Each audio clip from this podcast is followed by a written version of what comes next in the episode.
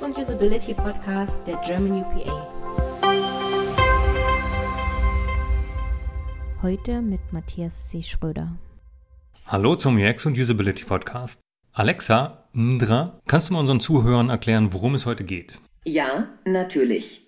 Heute sprechen wir mit Andreas Bleiker von der Yasashili GmbH. Er ist ein Usability-Experte mit der Spezialisierung auf Technologieadoption und hat sich zusammen mit Kyoko Sugisaki von der Universität Zürich intensiv mit dem Thema Konversations-User-Interfaces befasst. Und darum geht es auch in der heutigen Folge.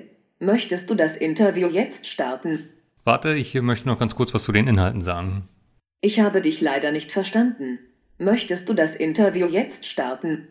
Genau darum geht es. Wir möchten heute darüber sprechen, wie und wann man mit Conversational UIs einen Mehrwert für den Nutzer schaffen kann und wie und wann nicht. Wie immer könnt ihr auf der Webseite der German UPA zu diesem Thema auch ein Webinar abrufen. Und mit diesem Thema wollen wir auch gleich starten. Andreas, kannst du mal erzählen, worum es bei eurem Forschungsgebiet und Webinar geht? Also bei uns geht es eben um den Traum, mit Computern in natürlicher Sprache zu kommunizieren. Das eben sowohl in Text als auch in, mit, mit Stimme.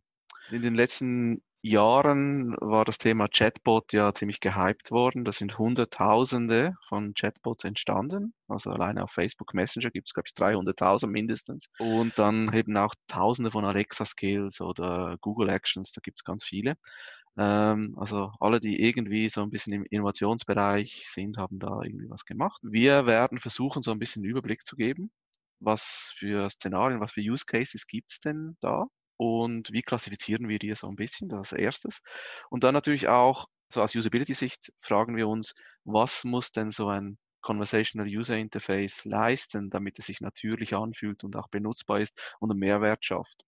Da haben wir zu zweit jetzt, also ich bin äh, Usability Engineer und Kyoko ist so Natural Language äh, Processing Spezialistin, äh, Machine Learning Spezialistin, Computerlinguistin von Haus aus, hat äh, schon sehr viel Erfahrung. Da haben wir uns zusammengetan und eben dann geschaut, ja, was für Usability-Heuristiken gibt es, also die sind ja bekannt. Dann, was ist alles schon erforscht worden? Das ist ja eigentlich nichts Neues, einfach jetzt super populär geworden. Die Forschung existiert schon seit den 50er Jahren eigentlich. Und dann haben wir geschaut, was gibt es denn da für, für Lessons learned und haben da so Checkpunkte dann abgeleitet, die Designern helfen und auch Technikern helfen, solche User Interfaces nützlich und usable und auch natürlich zu gestalten. Da wollen wir ein bisschen das diskutieren. Und was hilft? Also für mich war es zum einen, also als User Experience Experte war es halt ein neu, äh, relativ neues Thema, wie für viele andere auch, oder? Und es gibt einen riesigen Body of Knowledge, und da ertrinkt man eigentlich super schnell in der Literatur. Und das unterschätzte ich zuerst mal massiv. Und was man merkt, wenn man jetzt halt auch so Science-Fiction-Filme und so anschaut, wo halt diese Interfaces immer wieder vorkommen, das ist eben dieser Traum von diesen User Interfaces. Und die Realität, was man heute erreicht, das klafft weit auseinander, oder? Und das merkt man dann auch. Und man ist dann zunächst mal enttäuscht, über das, was technisch möglich ist. Ich glaube, das geht einem so als Designer, aber es geht einem halt eben auch als Nutzer so. Hast du denn mal ein paar Beispiele für gut gemachte Natural Language Interfaces? Ich muss ehrlich sagen, die, die besten sind immer noch in Science-Fiction-Filmen. Also wenn man so zum Beispiel, als ich ein Kind war, habe ich immer Night Rider geschaut. Also Kit, dieses Auto, wo man über Sprache mit dem Auto kommuniziert, oder? Das sind so witzig wie ein Mensch, ein Assistent, der alles kann, alles weiß und das funktioniert dann alles wunderbar. Das ist so, so ein Traum, was eigentlich ein gutes Beispiel wäre. Ist natürlich alles fiktiv, aber das ist so etwas, was vielleicht Sinn macht dann irgendwann mal. Oder dann in den späten 80er Jahren gab es auch so Konzepte von Apple. Es gab so einen Knowledge Navigator. Da ging es darum, so einen Arbeitsplatz für Wissenschaftler zu schaffen der so multimodal ist und dann kann man auch sprechen und der erledigt dann alle so diese mondänen Tasks wie Meetings abmachen, jemandem telefonieren, Informationen, die man gerade braucht, irgendwie anzuzeigen auf dem Display und so. Das sind so Use Cases, da arbeitet man jetzt dran und Google Assistant geht so ein bisschen in diese Richtung, aber man ist immer noch weit von diesen Konzepten entfernt. Jetzt hast du schon Google Assistant genannt. Kennst du noch bessere Interfaces, bessere Beispiele? Also es gibt halt sehr taskspezifische Beispiele, wie zum Beispiel Amy Ingram oder so. Das sind so Tools, die sich dann eigentlich in eine Konversation, in eine E-Mail-Konversation einmischen und äh, Termine vereinbaren. Also das Ding kann jetzt einfach nur Termine vereinbaren. Ich möchte jetzt zum Beispiel mit dir einen Termin haben und das kennt dann meinen Kalender und dann kommuniziert es mit dir, ob du jetzt auch so einen Assistenten hast oder nicht, das, das spielt keine Rolle. Aber es, es, kommuniziert dann quasi für mich mit dir und sagt, ja, wann hast du Zeit, diese Termine wären möglich und dann geht es so lange hin und her, bis dann ein Termin in Kalendern steht. Das ist sowas, was eigentlich eine tolle Sache ist, ist aber sehr reduziert, oder? Also sehr, sehr spezifisch für einen Use Case und das funktioniert relativ gut. Ja. Da sind wir schon bei einem der Punkte. Ist denn da nicht die manuelle Eingabe viel schneller als ein Voice-Interface? Es kommt darauf an. Also das eine ist ja Voice und das andere sind so Chatbots. Oder? Ich glaube, es gibt Stärken von Voice-User-Interfaces. Immer wenn es darum geht, irgendwie so kleine Tasks zu erteilen oder kleine Aufgaben dem Computer zu übergeben, die so in Richtung Ersatz von Fernbedienung gehen. Also ich möchte jetzt zum Beispiel das Licht ein- und ausschalten. Dann ist es halt es ist vielleicht nicht schneller, aber bequemer. Ich muss dann halt nicht vom Sofa aufstehen. Ich muss nicht mal mein Handy in die Hand nehmen. Ich kann vielleicht in der Küche, währenddem ich einen Teig knete oder so, kann ich die Stimme nutzen. Oder ich muss dann nicht die Hände waschen. Und ich kann beispielsweise auch im Auto oder muss ich den Blick nicht unbedingt von der Fahrbahn nehmen. Ich muss nichts tippen und so. Ich muss die Hände nicht vom Lenkrad nehmen. Da in solchen Kontexten macht es vielleicht Sinn. Sonst hat halt ein Sprach-User-Interface tendenziell die Nachteile, dass man nichts sieht. Und der Mensch kann relativ schnell visuelle Informationen verarbeiten. Und Computer können schnell sehr viele Informationen präsentieren. Also in dem GUI habe ich natürlich die ganz, ganze Diskursmodell vor mir. Ich sehe, oder was kann ich machen, was gibt's. Ich kann einen Text super schnell scannen und schnell erkennen, ist das was für mich oder nicht. Sprachinterfaces sind halt so seriell ich weiß am Anfang nicht, was das Gegenüber kann. Ich muss es irgendwie wissen. Ich muss Erfahrung haben damit. Ich muss wissen, was kann denn das überhaupt? Wie muss ich mit dem interagieren? Das, das stellt dann natürlich äh, vor allem so Gelegenheitsnutzer vor große Herausforderungen. Oder wenn ich halt ein Interface nur ein oder zweimal nutze dann habe ich gar nicht die Zeit, das zu lernen und mich daran zu gewöhnen.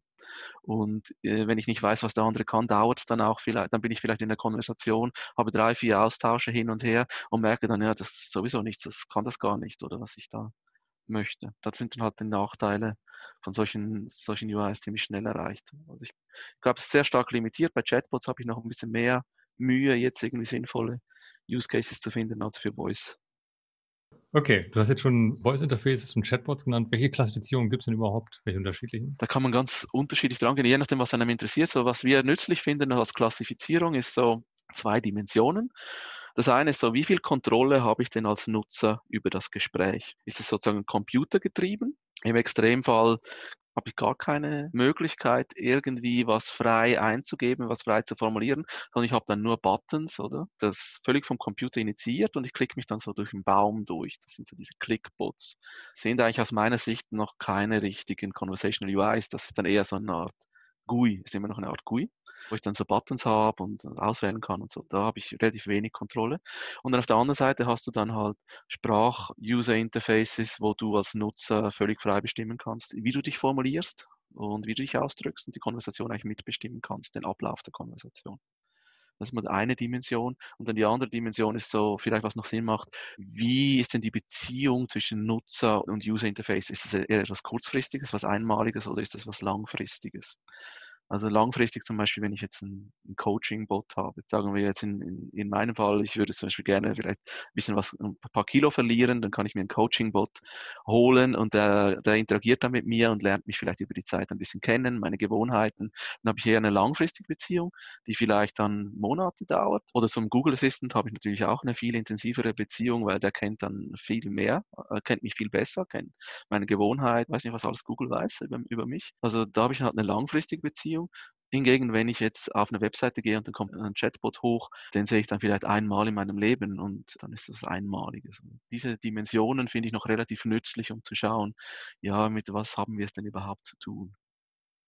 Hm, also nochmal zusammengefasst, wann sollte ich welches Conversational UI verwenden? In der Praxis ergibt sich es einfach so durch die eher pragmatisch aus den Möglichkeiten, die man hat im Team. Also was, was ich beobachte, ist, dass man immer sehr hohe Ambitionen hat oder man möchte irgendwie gleich mit Natural Language anfangen und dann den Nutzer quasi Freiheit lassen bei der Eingabe, dann merkt man schnell, ah, wir sind eigentlich technisch gar nicht in der Lage, das ist ja viel komplexer, als man meint.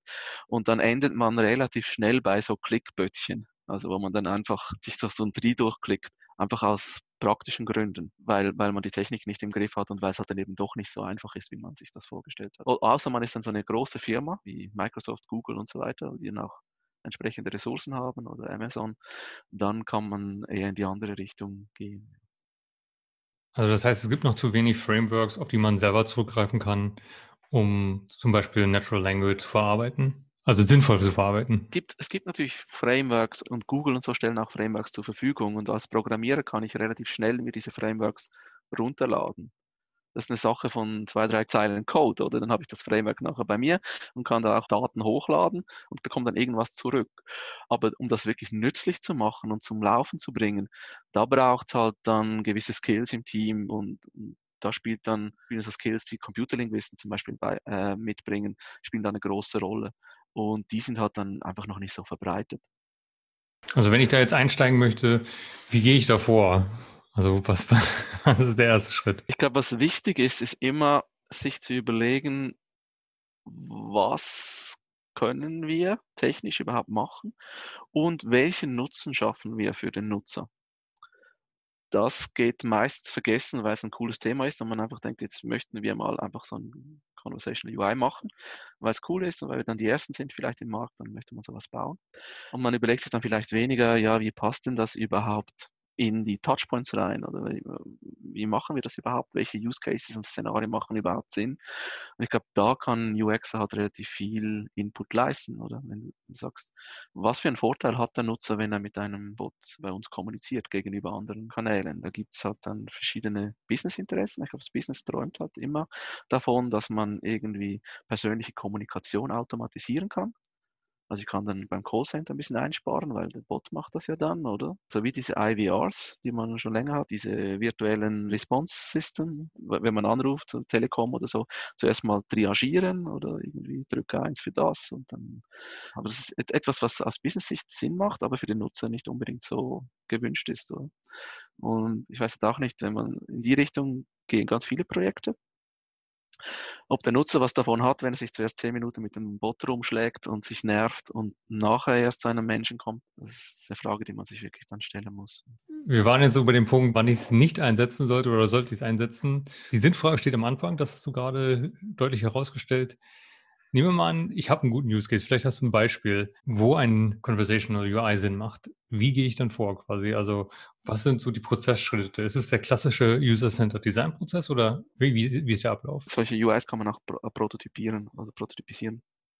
Da gibt es diese Wizard of Oz Methode, die wir auch sonst nutzen, oder mit äh, Mockups hinhalten und dann durch, durchgehen und äh, quasi Computer spielen, oder? Das kann man auch bei solchen Projekten schauen, macht es überhaupt Sinn und wie reagieren die Nutzer, was, was ist die ideale Umgangston und was für Varianten gibt es und so. Da kann man da was machen. Also dass das quasi User-Centered machen am Anfang, so Ideen zu generieren. Dann kommt es ein bisschen darauf an, was man macht. Also jetzt für so diese komplexen Conversational UIs, da muss man dann die richtigen Leute, die richtigen Skills zusammenstellen und auch schauen, was für eine Datenbasis haben wir überhaupt, welche Daten haben wir über den Nutzer.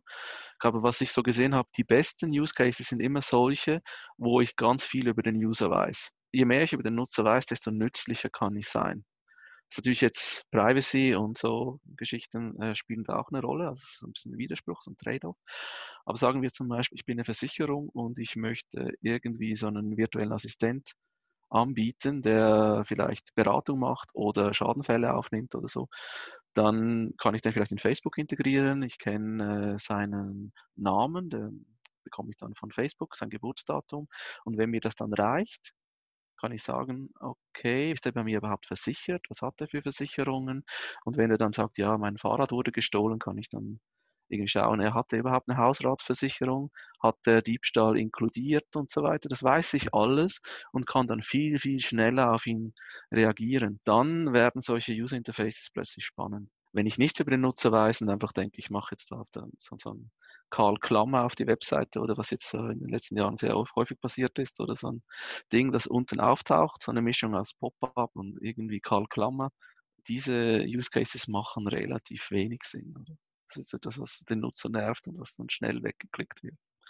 Genau, und dann vorgehen, natürlich, wenn man irgendwie, was ein großer Unterschied ist zu, zu zum klassischen User-Center Design, oder das ist natürlich beim klassischen User-Center Design auch so, also dass die wirkliche Nutzung beginnt ja erst, wenn unser Projekt normalerweise fertig ist. Also in real life, oder? Und wir versuchen es möglichst gut zu machen, bevor wir es launchen. Und nachher machen wir so ein bisschen Maintenance und Operations. Bei Sprachinterfaces spielt es eine große Rolle, was nachher passiert, wie die Nutzung ist, weil die ist so divers. Das kann man eigentlich gar nicht richtig voraussehen. Also muss man relativ viel Maintenance and Operations machen, wenn das Ding mal draußen ist, immer drauf schauen und das Projektteam muss dann irgendwie erhalten bleiben und die Skills müssen erhalten bleiben, damit man nachher das dann verbessern kann, weil die Verbesserung findet eigentlich erst statt, wenn es wirklich genutzt wird. Das kann man nicht so simulieren, weil es gibt so viele Varianten. Wenn ich jetzt mit sechs Leuten rede, dann habe ich nur diese sechs Varianten vielleicht. Sprache ist so ambig und so vielseitig, dass man fast nicht alles voraussehen kann. Also es ist wirklich in der Nutzung muss man beginnen, richtig stark zu evaluieren und zu verbessern. Ich würde gerne nochmal bei dem Beispiel der Versicherung bleiben. Also, du hattest jetzt gesagt, Schadensfall melden, ja? Also, also du hast jetzt an ein Voice-Interface gedacht oder an ein Chatbot? Chatbot eher. Das könnte auch theoretisch Voice sein. Also, ich könnte theoretisch anrufen und dann habe ich einen Voicebot, der dann an der, in der Leitung ist, ja. Ich gehe auf die Webseite. Der Chatbot ist gleich da, nehme ich an. Stellt die Frage, was kann ich für Sie tun? Und äh, ich möchte den Schaden melden, tippt man ein dann wahrscheinlich. Was passiert da im Hintergrund? Also wie baue ich das auf? Also was muss ich als UXler quasi vorbereiten? Zuerst müssen wir, auch wenn wir was trainieren, müssen wir zuerst Daten generieren. Also wir müssen wissen, welche Arten von Input sollen welche Art von Output produzieren. Und der Output, den kann man dann vorgeben. Also ich kann das quasi vorformulieren als Text, also eine Art Templates, oder?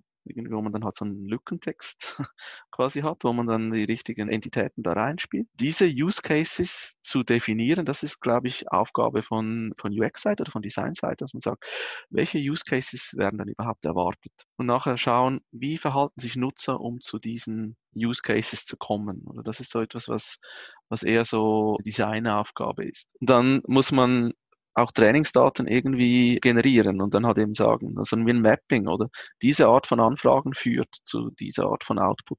Und welche Arten von Use Cases es gibt, wie der Output sein soll, das ist eine Designaufgabe. Wie sehen denn da Liefergegenstände aus? Also wie definiere ich das denn und wie übergebe ich das dann die Entwicklung? Es gibt viele Tools mittlerweile, die, die eigentlich versprechen, dass man ohne Entwickler irgendwie so Bäume zusammenklicken kann. Da gibt es so unüberschaubar. Da gibt es mittlerweile wahrscheinlich hunderte von solchen Tools, wo man das quasi ohne Entwickler machen kann. Also die reinen Clickbots, da, die, die generieren dann auch entsprechend äh, Output und, und Spezifikationen. Und dann klickt man sich einfach die Fälle zusammen und die Antworten formuliert man und hat dann so Bäume und der Output von da kann dann ein Deliverable sein. Sonst im agilen Kontext kommst bei, bei wirklich Natural Language Input, da ist die Evaluation relativ wichtig. Da würde man zum Beispiel mit den Entwicklern zusammen definieren, welche Fälle interessant sind. Es gibt zum Beispiel automatische Möglichkeiten zu erkennen, wann eine Konversation in eine Sachkasse lief. Also ich kann alle Protokolle mir anschauen. Das ist nicht so effizient, aber ich kann automatisiert die Protokolle äh, filtern und sagen, überall, wo der Roboter sich jetzt irgendwie drei, vier Mal wiederholt hat, oder wo der Nutzer begonnen hat zu fluchen, zu schimpfen oder so, oder wo offenbar ein Ziel nicht erreicht worden ist. Das kann man automatisiert detektieren und dann diese Sachen anschauen und schauen, wo ist es schiefgegangen, warum ist es wahrscheinlich schiefgegangen. Und dort ist dann der, der Output, also das Deliverable ist dann unterschiedlich. Also im agilen Kontext ist man dann eher also das ist nicht spezifiziert, kann ich sagen, diese und diese Fälle haben zu Problemen geführt und dann gemeinsam diskutieren im Workshop, wie man das äh, wo die Probleme liegen, wie man das verbessern kann.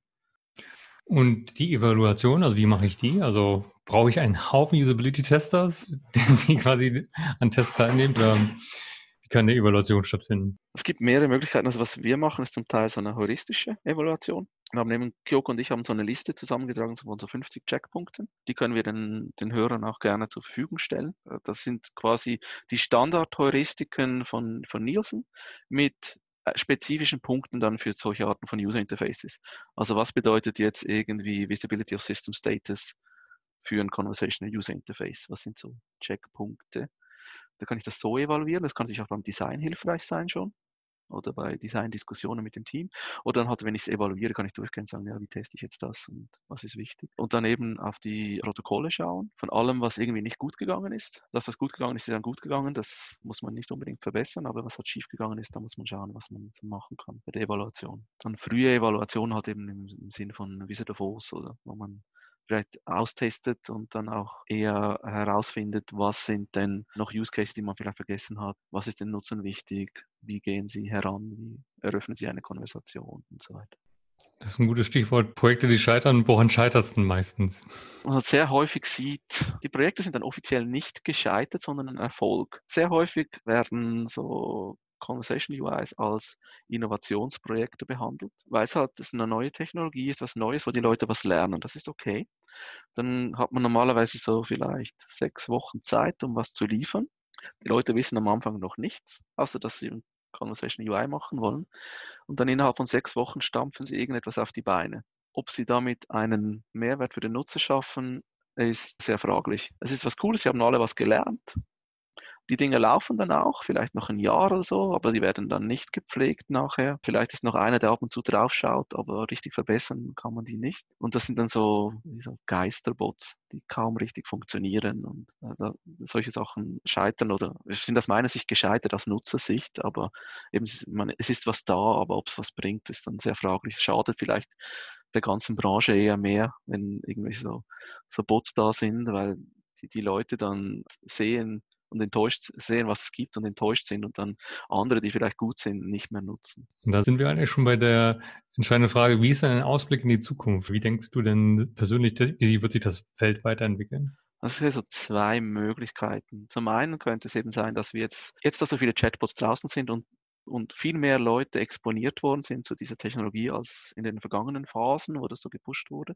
Und auch die Technologie ist halt viel verfügbarer. Dadurch kommen viel mehr Leute in Kontakt mit diesen Tools. Ich glaube, dass die Technologie noch nicht so reif ist, um wirklich was Nützliches zu machen. Das haben jetzt viele Leute erlebt und sind ein bisschen wie gebrannte Kinder.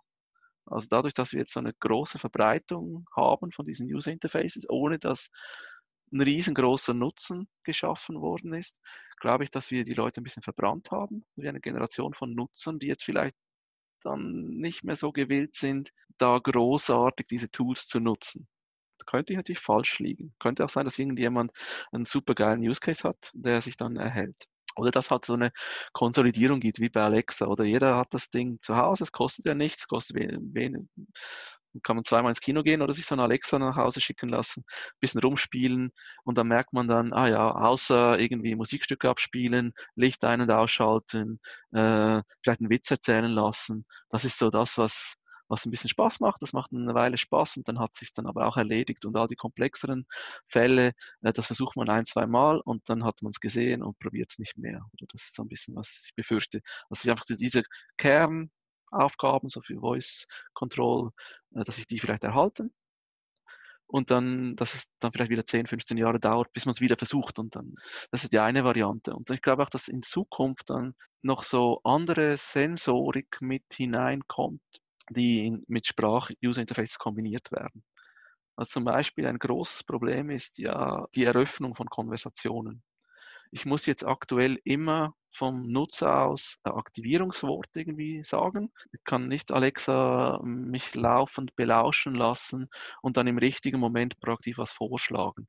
Wenn jetzt diese Technologie noch kombiniert wird mit vielleicht Webcams, wo, wo ich dann ständig beobachtet werde, wo meine Haltung, schaut das Ding dann vielleicht an, dann weiß es, ah, okay, ich möchte was zu dem sagen, dann kann mit Kombination von verschiedenen Sensoren, die noch möglich sind, kann man wahrscheinlich dann viel mehr Nutzen schaffen in der Zukunft. Aber es ist dann wieder Privacy oder dann schaut dann wieder irgendjemand zu. Das ist dann das Mulmige daran. Kannst du noch ein paar Quellen empfehlen? Also was sollte man sich anschauen? Du hast schon selber gesagt, ihr habt eine Checkliste erstellt. Gibt es außerdem noch irgendwas? Die großen Hersteller, Google, Amazon, Facebook, die haben alle Guidelines und da steckt sehr viel Wissen drin. Also wenn man jetzt das noch nicht kennt, die sollte man auf jeden Fall studieren. Aber wenn man sich dafür interessiert, ich glaube, da das ist ein guter Startpunkt, dass man sich die mal anschaut. So was wird denn da empfohlen, wie man so Konversationen macht. Die sind dann auch ziemlich genau darauf ausgerichtet, was technisch überhaupt möglich ist mit diesen Tools. Und dann gibt es so Hersteller von, von Chatbot-Builder-Tools, die meistens so Newsletter oder sowas machen und so quasi Blogartikeln so zusammenstellen, finde ich eigentlich noch relativ nützlich, um auf dem Laufenden zu bleiben. Das klingt schon super. Und damit sind wir auch schon beim Abschluss. Hast du für uns ein paar Top-Empfehlungen? Ein Buch, was ich jetzt Tisch habe, ist Think Like a UX Researcher von David Travis. Ist vor ein paar Monaten rausgekommen. David Travis mag ich persönlich, auch zum Beispiel seine UX Tea Break, die er hat als YouTube-Channel, finde ich nützlich. Also 10 Minuten irgendein UX Research-Thema höre ich immer gerne. Newsletter habe ich den von UX Design Weekly. Das ist auch so eine, eine, Sammlung. Die sammeln die besten Artikel. Für mich reicht das jetzt persönlich normal, dass ich einmal pro Woche so eine Sammlung kriege. Das ist für mich ideal in meinem Fall jetzt. Konferenzen die MOOC natürlich. Dann Welt Usability Tag ist auch immer interessant. Ein bisschen lokale Communities, die sich treffen. Und sonst in meinem Bereich, ich bin eher so im UX Enterprise Bereich unterwegs. Da gibt es eine Konferenz in San Francisco oder die UX Thread in Amsterdam ist auch etwas eher für Leute, die schon länger dabei sind und so eher sich mit Themen befassen, wie bringe ich das Thema ins Unternehmen und ja, und auf eine strategische Ebene. Das ist eine interessante Konferenz. Und wie heißt die Konferenz in San Francisco? Äh, die heißt UX Enterprise, ist von Rosenfeld Media organisiert. Spannend. Wir haben auch Webinare und so, die man auch sich anschauen kann. Ja. Andreas, das war sehr hilfreich, sehr spannend. Dir herzlichen Dank und eine gute Woche. Danke dir. Gleichfalls. Danke.